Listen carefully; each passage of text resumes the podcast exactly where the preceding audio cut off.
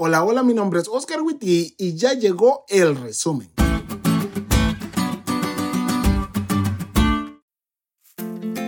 Feliz sábado amigos.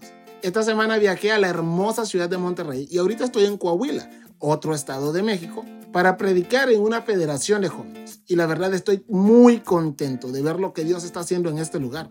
Saben, me da ánimo, porque me recuerda que a través de los jóvenes Dios está haciendo algo muy bonito, muy cool. Así que no dejes que nadie tenga en poco tu juventud. Hay grandeza de Dios en vos.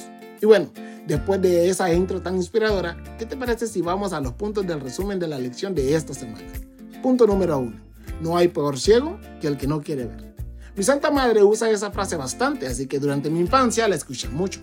Mamá la utiliza para decir que una persona que viendo su situación sigue tomando las mismas decisiones tiene una visión aún más limitada que aquellas personas con una discapacidad visual real.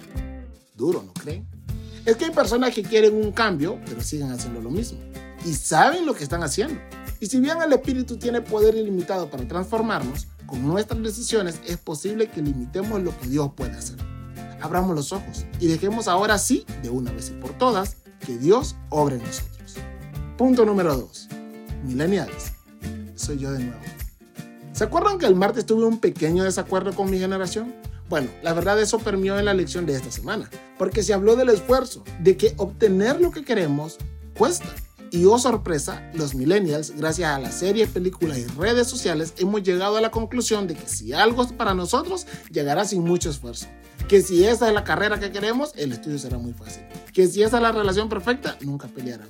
Esa misma lógica, no muy inteligente te diré, la hemos traído a nuestra vida cristiana, creyendo que ser cristiano es todo bonito y que si no nos está yendo bien o no estamos cambiando como creemos que deberíamos hacerlo, entonces renunciamos a ser cristianos.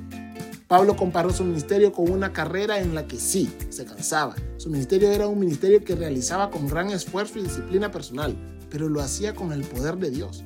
Esta relación, esfuerzo, disciplina y poder de Dios, funciona exactamente de la misma manera con nosotros cuando procuramos desarrollar el carácter de Cristo. Y punto número 3. Dios es radical.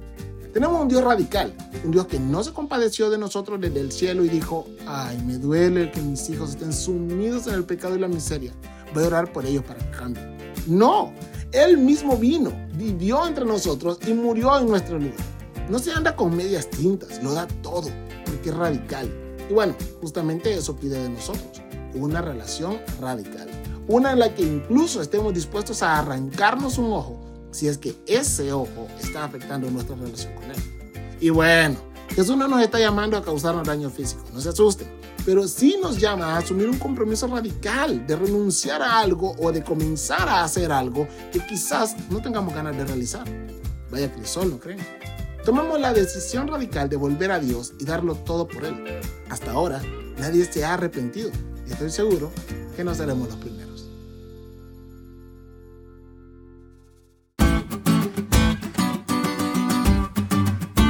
¿Te diste cuenta de lo cool que estuvo la lección? No te olvides de estudiarla y compartir este podcast con todos tus amigos. Es todo por hoy, pero mañana tendremos otra oportunidad de estudiar juntos.